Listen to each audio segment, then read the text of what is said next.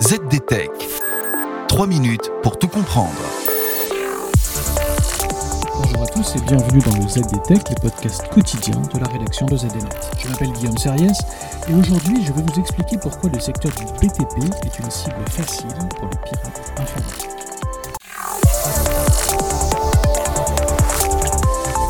Qui est donc la victime préférée des pirates par les temps qui courent?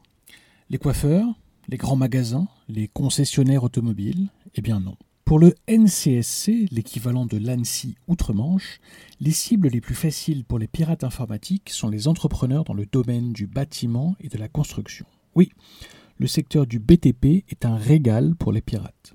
Au point que cette agence vient de publier un guide à destination spécifique des acteurs du BTP, histoire de faire comprendre les enjeux et les risques de la cybersécurité informatique aux maçons, carleurs et autres plombiers zingueurs.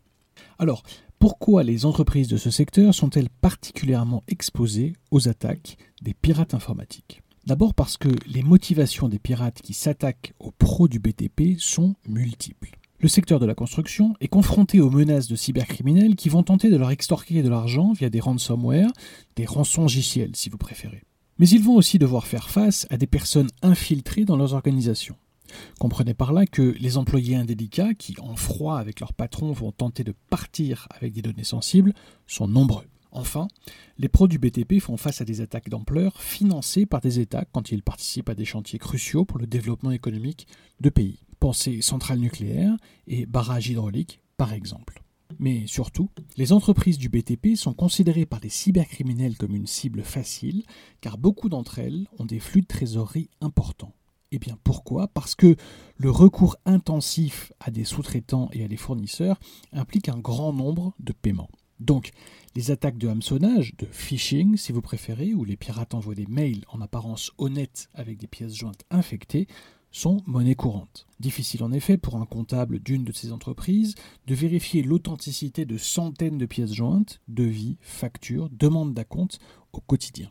Et cela n'arrive pas qu'aux autres. En janvier 2020, l'entreprise Bouygues Construction avait subi en France une importante attaque de ransomware. Selon les pirates, 237 postes de travail avaient été chiffrés par le rançongiciel.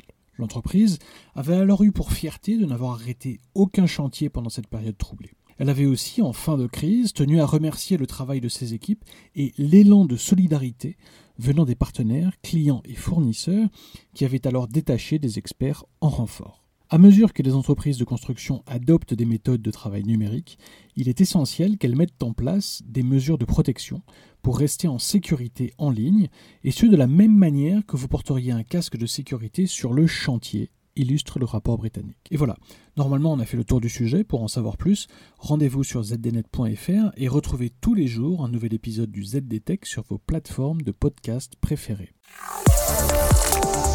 ZDTech. 3 minutes pour tout comprendre.